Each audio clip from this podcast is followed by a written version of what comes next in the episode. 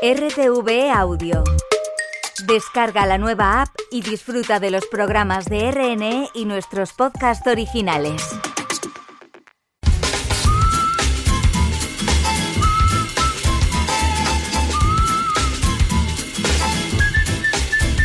¿Existe la adicción a la comida? Esta cuestión, muy discutida en el ámbito científico, acaba de recibir una respuesta por parte de un importante equipo de investigación. Hoy hablaremos de ello en Vida Sana con Julio Basulto. Julio, buenas noches. Buenas noches, amigo. Y bienvenido. Me tiene que dar la mano. Buenas noches. Me da la mano. Hay que tocar, hay que tocar. Bienvenido. Sí, porque además como nos están viendo en el Instagram... Ah, es pues, verdad. Que, que sí. vean que nos Que vean que hay buen rollo, Que- ¿no? que- Estamos fingiendo un buen fingir, rollo que no existe en la existe, realidad. Cuando no hay vídeo, no. Claro, pero como hay vídeo, pues vamos a tocarnos. ¿Te imaginas? No, Qué mal rollo. no, estaría aquí. Trabajar con alguien así. No, no. No. Hoy nuestra hija Ana ha empezado a trabajar en el Tibidabo. Carla Mesa, ¿Anda? ¿De qué? Pues ahí de, de- de, no sé, de trabajadora, de la persona que te da el ticket y que Sí. entra en la ¿Y qué noria y tal, pues feliz. Es que me acuerdo por lo has dicho lo de los compañeros, ¿no? Claro, ha conocido un montón de compañeros y de compañeras y es toda una experiencia. Entra un montón de gente en Tibidabo, que hay un autobús lleno de gente para trabajar en Tibidabo, o dos, no sé. Ya, ya. y eh, bueno, la importancia de tener buenos compañeros es, Es verdad, cierto. vital. Sí, muy importante. Yo estoy muy contento de los compañeros que tenemos aquí y compañeras. Es verdad. No, no es ironía, es verdad. Ah, lo parecido, lo parecido. Bueno, hablaremos de ello, Venga. ¿eh? de la adicción a determinadas comidas, pero también habrá tiempo para los oyentes 900 630 630 y 900 137 137 dudas, preguntas, sugerencias, comentarios sobre alimentación y nutrición con Julio Asulto, pero antes la patraña de la semana Venga. que nos la ha hecho llegar Monse Fuente Rodríguez desde Rivas Vacia Madrid. Gracias. Dice, el ingrediente de la cerveza con numerosos beneficios para conciliar el sueño. Lo publicó el diario 20 Minutos el 15 de noviembre. Cuéntanos. Abro comillas. La cerveza está demostrando a los expertos, está demostrando a los expertos ser en ingestas moderadas muy beneficiosa para la salud. Sí. Claro, una sustancia adictiva, como es el alcohol, promocionarla por supuestos efectos está demostrando. A ver, ¿ha demostrado o no ha demostrado? ¿No? Una sustancia adictiva no se tiene que promocionar, no se puede promocionar y de hecho no es legal promocionarla. Sigo leyendo. Es probable que sea una de las de tus bebidas favoritas y es que el consumo de cerveza en España es muy elevado. Qué buena noticia. Que sea muy elevado el consumo de una bebida alcohólica, insisto, potencialmente adictiva. Eh, sabemos, por ejemplo, lo hemos comentado tú y yo hace poco, ¿no? que el alcohol tiene una, una relación lineal con la hipertensión arterial, que a su vez es la principal causa de enfermedad cardiovascular, principal causa de muerte en el mundo. Sigo leyendo. Entre uno de sus ingredientes se encuentra uno que tiene efectos positivos para ayudarnos a dormir más, para ayudarnos a dormir más rápido, que ese es el lúpulo. Primero, no nos ponen la bibliografía que nos ponen no nos convence. Ahora voy, ahora voy a ello. Y estaba pensando, ahora mientras me preparaba esto, ¿qué analogía utilizaría yo para esto? Vamos a imaginar que sí, que no lo es, ¿eh? Pero vamos a imaginar que sí, que el lúpulo te ayuda a dormir, ¿vale? Bien. Imagínate que tienes un charco y yo te digo, mira, ese charco tiene H2O, tiene agua, hidrata, bébetelo. ¿Te ayudará a hidratarte el charco? ¿Tú te lo beberías? No. Pero es que encima en este caso el lúpulo no ha demostrado. Te ponen un estudio de 2010 financiado por una asociación que se llama Cerveza y Salud, que eso es un oxímoron, que sí, sí, forma parte del Centro de Información Cerveza y Salud que pertenece a la Asociación de Cerveceros de España, Qué casualidad. cuyo objetivo fundamental diría que no es la salud. Pero bueno, total, que nos pone un estudio, insisto, de 2010 donde no encuentro bibliografía que justifique que tomar lúpulo ayude a dormir. De verdad, yo, yo estoy dispuesto a creérmelo, ¿eh? Porque luego traería la analogía del charco, pero es que en este caso ni encuentro pruebas para ello. Entonces, para contrarrestarlo, bueno, luego nos dicen por ahí en medio del artículo, ¿puede ser una bebida alcohólica beneficiosa para la salud? La respuesta es sí. Pero, pero qué desfachatez, por el amor de Dios. Bueno, dos cosas y ya acabo. La primera, que lean por favor un artículo de Juan Revenga, nutricionista biólogo, que lo hemos tenido aquí de hecho hace poco, titulado El Centro de Información Cerveza y Salud solo ve beneficios en la promoción del consumo de cerveza. Yo creo que ya está todo dicho. Léanselo, ¿vale? Y luego, hay un artículo científico publicado en 2015 en la revista Alcohol, una revista científica, en 2015, junio. Se titula Alcohol Disrupts Sleep Homeostasis. Es decir, el alcohol estropea la homeostasis del sueño. Lo único que podemos decir desde el punto de vista científico es que si quieres dormir bien no tomes alcohol. La gente dice, es que tomo alcohol y me entra sueño ya. Pero luego a medianoche pues te despiertas y no puedes dormir o directamente tienes mal sueño, es decir, duermes mal. Hasta aquí la patraña de la semana. Y ahora la buena noticia nutricional de la semana. Venga. Es esta publicada el pasado 16 de noviembre por Enrique Alpañés en El País. Venga. Sustituir el consumo de carne procesada por frutos secos reduce en un 27% los riesgos cardiovasculares. Cuatro cosas. La primera, analiza una revisión sistemática recién publicada en la revista BMC Medicine, ¿vale? El jueves anterior a la publicación del artículo del país. ¿Y qué nos dice? Pues nos propone limitar el consumo de productos de origen animal, en especial las carnes rojas y procesadas, lo que siempre decimos, ¿vale? En su equipo, en el equipo de investigación del estudio, se constató que la incidencia general de enfermedades cardiovasculares se redujo un 27% cuando se sustituyó 50 gramos de carne procesada, como por ejemplo embutidos, hamburguesas o salchichas, 50 gramos no es nada, es decir, tú te haces un bocadillo y ya seguro que tienes más de 50 gramos, ¿no? Por entre 28 y 50 gramos de frutos secos sustituirlo. Es decir, no te dice, mira, a partir de ahora come solo pan. No, si directamente sustituyes una cosa por la otra, que además es saciante, es decir, cuando uno mastica frutos secos que requieren mucha masticación, eso ayuda a los mecanismos de hambre y saciedad.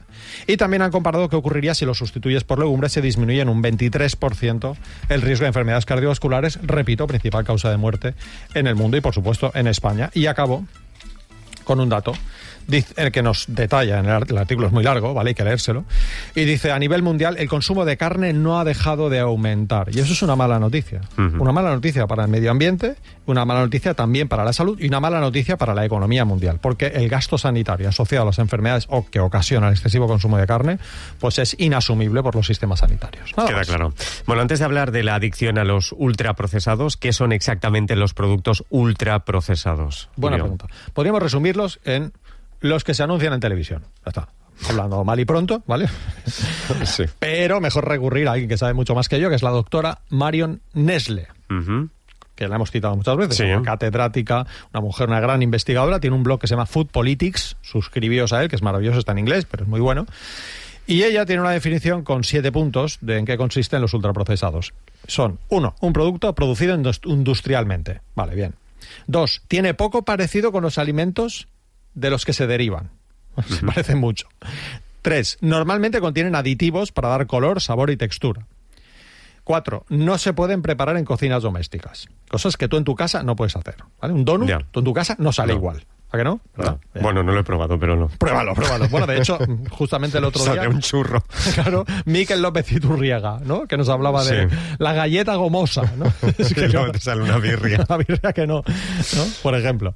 D5. Están formulados para ser irresistibles. Esto tiene que ver con la pregunta que formularemos en la pregunta sana de hoy. ¿vale? El bliss point. Están formulados para ser irresistibles. Pegas un bocado y ya está, ya... Como decimos aquí en Cataluña, has bagutoli. No Sí. sé cómo se traduciría en castellano. La has cagado. La has cagado. has bagutoli, has bebido aceite, no, no, Sí, sé, pero no. no, no, seguro que hay una expresión mejor. Bueno, seis, están asociados con una ingesta excesiva de calorías y mala salud. Tomas demasiadas calorías, esto se llama que tiene una alta densidad energética. En bo- solo bocado te acabas de meter un montón de calorías, ¿no? Y por último, son extremadamente rentables para sus creadores. Ya está. Mm. Bueno, vamos al estudio. Se titula Implicaciones sociales, clínicas y políticas de la adicción a, la- a los alimentos ultraprocesados y se publicó el pasado 9 de octubre en la revista BMJ, que es The British Medical Journal. Bravo. ¿Cuál sería el resumen? Pues el resumen, en pocas palabras, ¿vale? Porque tampoco hay mucho que decir sobre el estudio, pero bueno, ahora lo desgranaremos un poco. Pues que una serie de expertos en la comida, en, en adicción, tal, tal, ahora lo comentaremos, nos dicen que los ultraprocesados, efectivamente, hablamos de esto hoy porque yo mismo sido escéptico. Yo he escrito, ¿eh? diciendo, no tengo claro, en mi blog hace unos años escribí diciendo, no tengo claro que exista la adicción a la comida. ¿eh? Pero bueno, estoy dispuesto a cambiar de idea y aquí pues lo traigo. ¿no? Nos dicen que efectivamente hay pruebas de que pueden ser adictivos y que se consumen claramente, en sus palabras, en patrones adictivos. ¿Por qué? Pues porque son muy gratificantes y atractivos y eso se traduce en que demasiadas personas los consumen, abro comillas, de forma compulsiva. Nada más. Bueno, volvemos a dicho estudio enseguida, pero antes nos quieres contar que este nuevo trabajo es importante en parte por la relevancia de sus autores. ¿no? Efectivamente, ¿por qué? Porque son expertos en adicción a la comida, expertos Sí. en fisiología de la nutrición, expertos en señalización de la recompensa intestino-cerebro, expertos en adicciones conductuales, expertos en trastornos del comportamiento alimentario y expertos en política alimentaria. ¿vale? Ashley Hart, lo pronuncio fatal. Nasib Bueno, este mejor. Alexandra Di Felicia Antonio, ese es su apellido, todo seguido, Di Felicia Antonio. Cristina Roberto, Susana Jiménez Murcia y Fernando Fernández Aranda.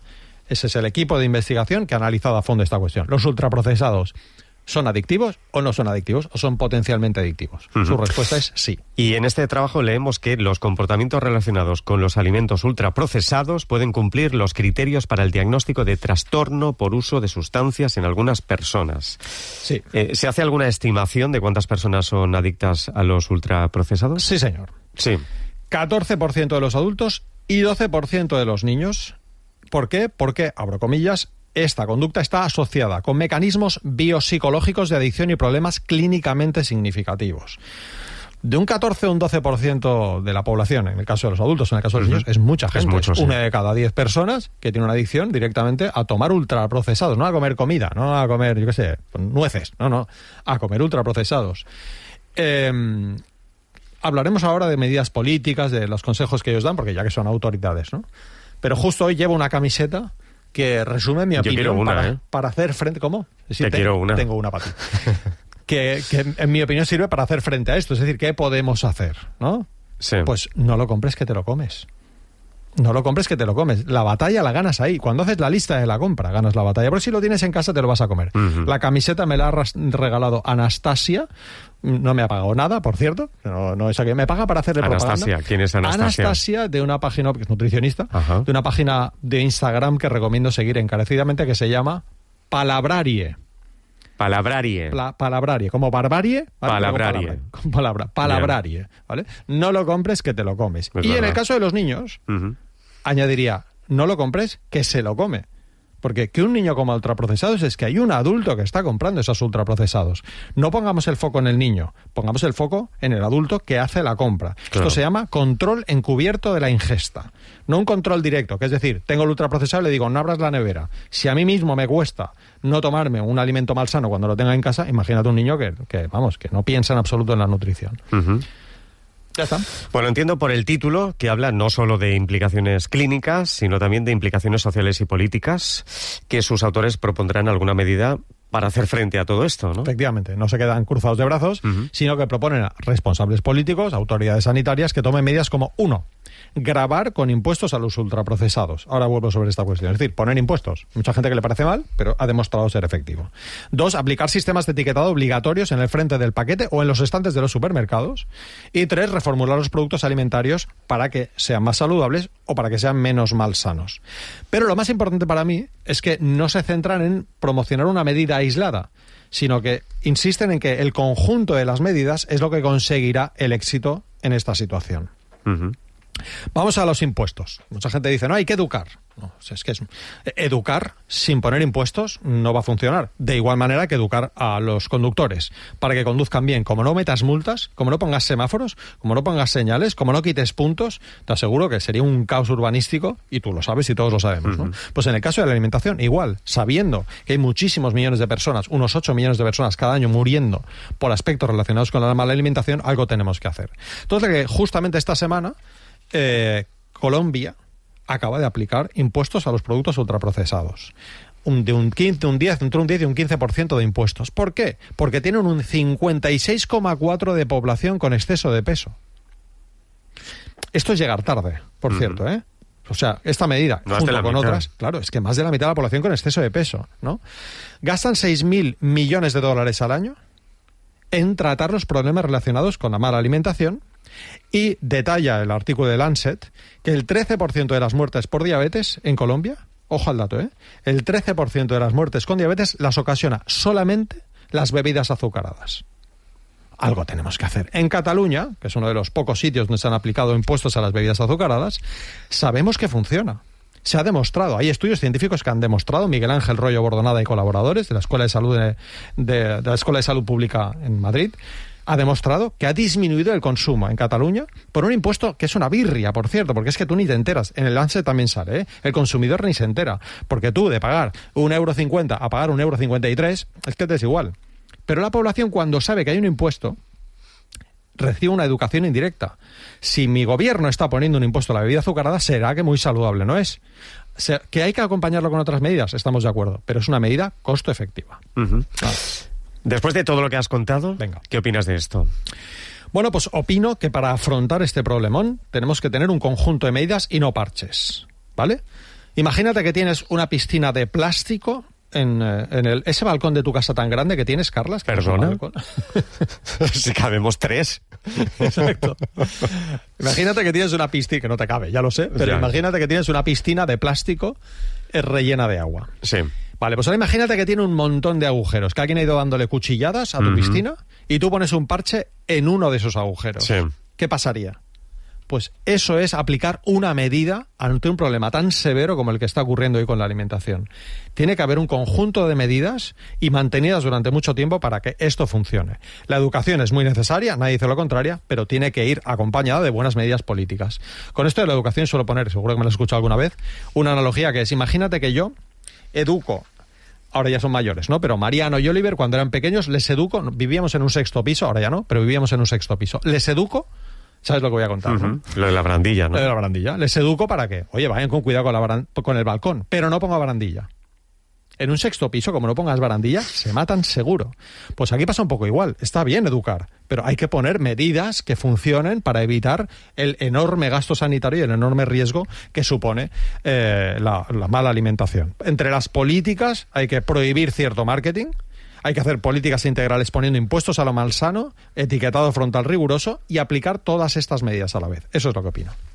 900 630 630 y 900 137 137 900 630 630 y 900 137 137 enseguida charlamos con ustedes. Resolvemos también dudas y preguntas que nos llegan por redes sociales y correos electrónicos pero antes la pregunta sana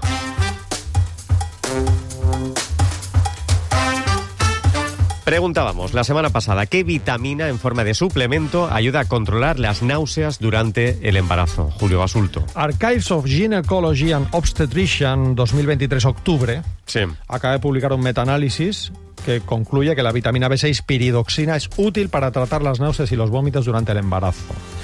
Y bueno, es algo que se sabía hace tiempo y por tanto no es no estoy preguntando algo que se acaba de publicar, pero además tiene sentido comentarlo hoy aquí porque bueno, tenemos más pruebas científicas de que esta vitamina, pero tomada en forma de suplementos, es decir, no voy a comer muchos alimentos con B6, sino tomada en forma en cierta dosis en forma de suplementos es útil. Nada más. Rosa Rodríguez Reyes, de San Celoni, en Barcelona, gana un ejemplar del libro No más dieta, escrito por Julio Basulto, y María José Mateo lo publica de bolsilla.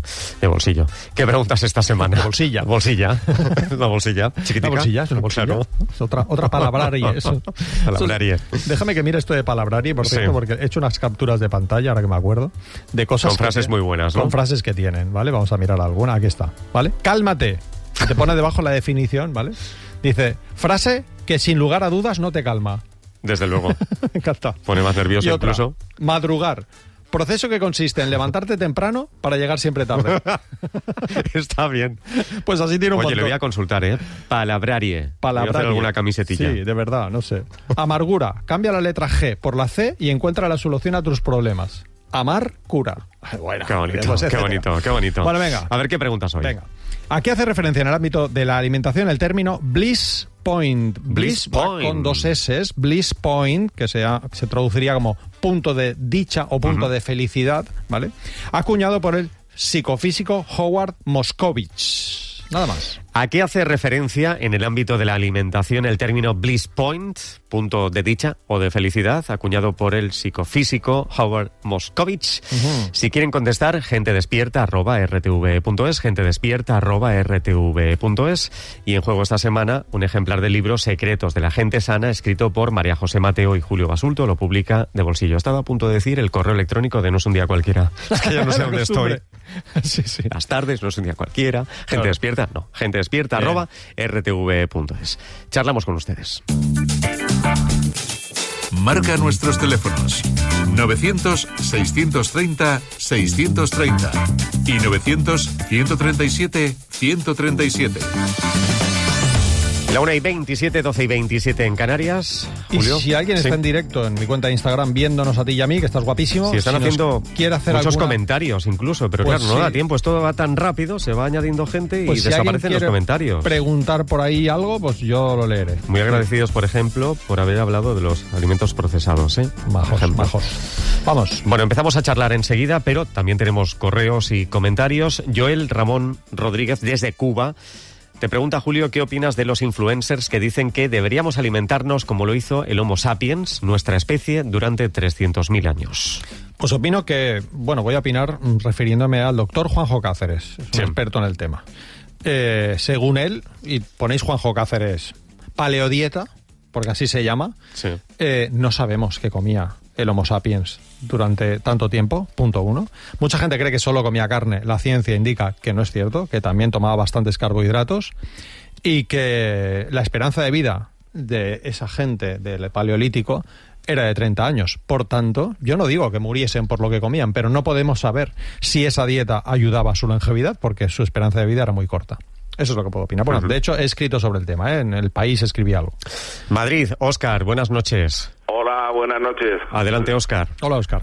Bueno, pues vamos a ver, yo soy un- una persona ya mayor de 65 años y, y tengo unos problemas de estreñimiento asociados a, a, a un tratamiento de próstata, en fin, co- cosas ya de la, de la edad de próstata y, y, y de picos de, de azúcar y tal. Entonces me habían hablado, aparte de hacer un ejercicio regular, aparte de tomar mucha fibra, me habían hablado de tomar infusiones de cena, cena como el río, para, para aliviar eh, el estreñimiento. Quería saber si eso es eficaz o efectivo porque os sigo cada semana con mucha atención y puede ser un consejo interesante.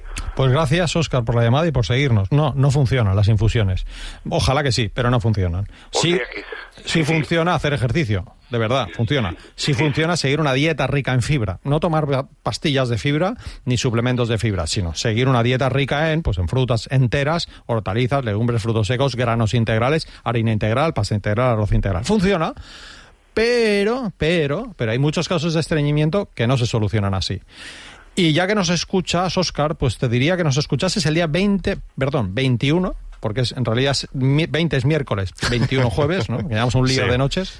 Porque tendremos aquí a la doctora Karina Cuiñas, cirujana colorectal, que acaba de escribir un libro que se llama Tripas en Acción, que te aconsejo encarecidísimamente. Yo he hecho el prólogo. Es ¿vale? verdad. Ah, pu- ah, pues lo voy, lo voy a comprar. Por Tripas favor. en acción se llama. Tripas en Acción es una, mal, una, una- iba a decir una maldita, una maravilla.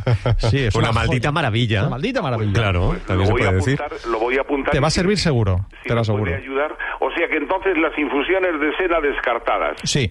Sí, tómatela si te gusta. Quiero decir que me apetece tomármela, me la tomo. Bien, pero no pensando que eso te va a curar el estreñimiento porque no, no hay pruebas. Que no va a aliviar ni nada. No, no. Ah, Bueno, pues nada, no os entretengo más.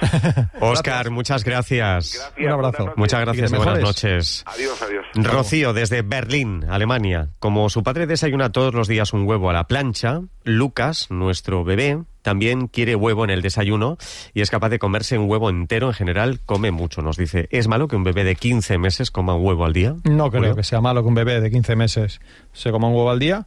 Y cuando dice en general come mucho, pues tengo que citar a la Academia Norteamericana de Pediatría, que en su libro Pediatric Nutrition Handbook, un libro dedicado a la nutrición, indica que el apetito de los niños es errático e impredecible hasta que llegan a la adolescencia. Y a partir de la adolescencia pertenece, como el resto de adultos, al llamado club del plato limpio. ¿Vale? Te ponen más comida delante, más te comes. Pero los niños regulan bastante bien ese apetito si los dejamos en paz. Su hijo come mucho, pues sencillamente porque tiene un metabolismo distinto o porque sencillamente le toca crecer y solamente él lo sabe. Pero mm, no creo que tengamos que pensar que un niño come mucho o poco. Come en función de su apetito y come en función de lo que tiene que crecer y nada más. Caridad Murcia, buenas noches. Hola, buenas noches. Adelante, Caridad. Hola, Caridad. Mira, quería preguntarle que el otro día el médico me dijo que tenía falta de vitamina D. Ujú. Entonces resulta que me mandó hidroferol. Sí. Dice, cada 20 días o 25 te tomas una pastilla de estas y bueno. Entonces yo quería preguntarle una cosa, porque he notado que se me seca mucho la boca. Ujú. ¿Es a consecuencia de esto? No lo sé, Caridad. Lo siento. Oye, nada, la boca seca la, la tengo a todo. Y otra cosa que comentarle, me hizo un escáner y me tiene muy preocupada porque me dice, oye, Cari, ¿sabes una cosa? Que, te tienes muy poco, o sea, el cerebro se te ha quedado muy pequeño. y, y estoy que me ha dejado muy preocupada con esto. Oye, que digo, si puede ser algo, no sé, porque tengo falta de mucha memoria y todo esto. Pues le tengo que responder, Caridad, que, que, no lo sé a las dos preguntas. Por lo tanto, le diría, pregúnteselo al médico, por favor, las dos cosas. Claro, porque puede ser, puede ser que la vitamina D que le están dando tenga ese efecto secundario, pero la verdad es que no lo sé, no metería la pata. Bueno, pues muchas gracias, ¿eh? me encanta el programa. Muchas gracias, Caridad, gracias por escucharnos y por llamar. Muchas gracias, buenas noches. Cristina, que no nos da más datos, nos envía este artículo publicado en The Conversation por Mario Fontán, médico preventista, preventivista, perdón, y Pedro Gullón, epidemiólogo. ¿Cómo las empresas dañan nuestra salud para obtener beneficios? Dice que está convencida de que nos va a interesar.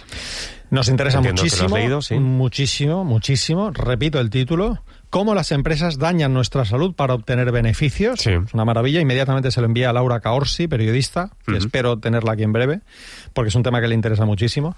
Y hablan de los determinantes comerciales de la salud, es decir, las estrategias de abordaje realizadas por el sector privado para promocionar productos y decisiones que son perjudiciales para la salud. ¿Vale? No voy a dar más datos, hablan de marketing tal, tal, pero sí hay un dato que quiero traer porque me ha, me ha dejado tieso. ¿vale? A ver. Se estima que las empresas de bebidas azucaradas invirtieron más de 100 millones de dólares para ejercer presión política entre 2009 y 2015 en Estados Unidos. Es decir, gastarte 100 millones de dólares solo las empresas de bebidas azucaradas, solo para ejercer presión política. ¿Para qué? Pues para, por ejemplo, que no ocurra lo que pasa en Cataluña, que ha costado mucho, pero se ha conseguido poner un impuesto a las bebidas azucaradas, que es un producto malsano, que solo te da calorías vacías, que es como un caramelo líquido, ¿no? Pues bueno, un dato muy desolador. Así que sí, muchas gracias por enviárnoslo. Eh, y Cristina. ¿Puedes repetir la cifra? Más de 100 millones de dólares invertidos entre 2009 y 2015 en Estados Unidos solo para ejercer, para ejercer presión política por parte de las empresas de bebidas azucaradas. Santiago, buenas noches. Buenas noches. Adelante, Santiago. ¿qué quiere consultar, preguntar? Bueno, pues quiero decir que la gente se debe de, cuando compra algún alimento, que tiene que mirar ingredientes, lo que ponen ingredientes. Sí. Y, todos los que tengan E, ciento y pico, doscientos y pico, doscientos y pico, que no lo compre. Por ejemplo, la charcutería.